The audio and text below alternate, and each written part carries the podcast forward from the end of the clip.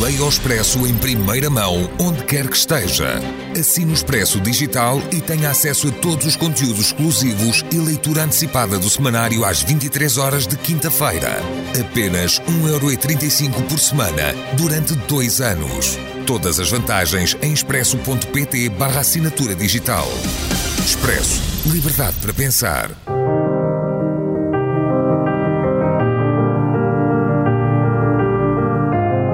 Desastres naturais.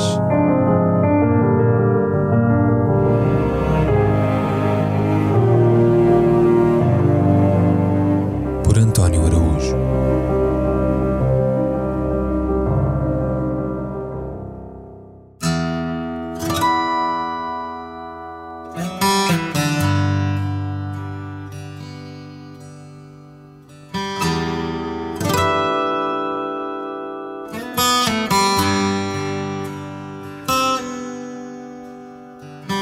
John Train, 1928-2022.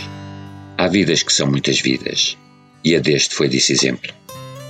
94 anos terminados há dias, no hospital de Rockport, no Maine, local de veraneio muito presenteiro e snob, com 97% de população branca. Terra mais do que previsível para a morte de alguém que nascera no seio de uma antiga família da Nova Inglaterra, com origens que remontam ao século XVII e que sempre cresceu e viveu no mundo wasp, ou o que dele resta.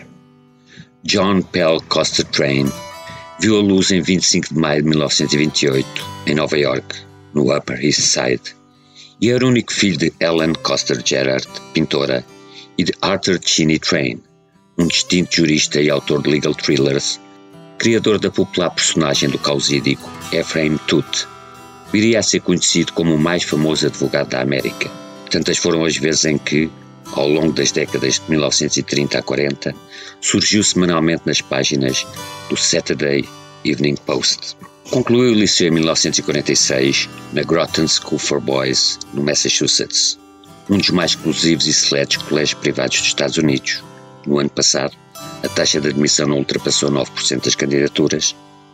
Estabelecimento célebre pela sua educação espartana, feita à base de duches frios e seguindo o modelo vitoriano da Muscular Christianity, uma mescla de religião e desporto em doses extremas, formou gente famosa como Dean Acheson, Franklin Roosevelt, pai e filho, os filhos, netos e bisnetos de Theodore Roosevelt, o neto JP Morgan, além de futuros embaixadores, políticos e quadros superiores da CIA, dois dos quais, curiosamente, envolvidos a fundo na atrapalhada da Baía dos Porcos. Depois disso, John Train matriculou-se em Harvard, onde concluiu a licenciatura em 1950 e o mestrado em artes no ano seguinte.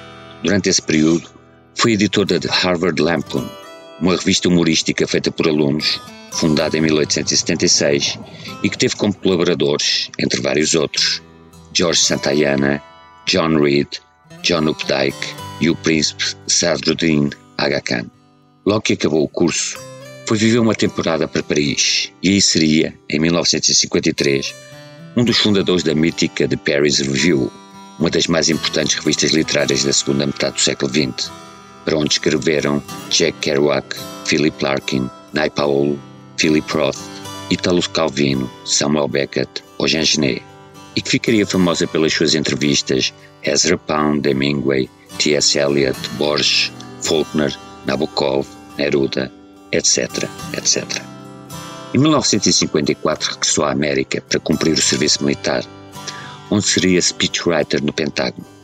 Após o que começou a trabalhar em Wall Street e, de seguida, fundou uma consultora de investimentos, a Train Smith Investment Council, a favorita das famílias ricas de Nova York, responsável pela gestão de fortunas de muitos milhões.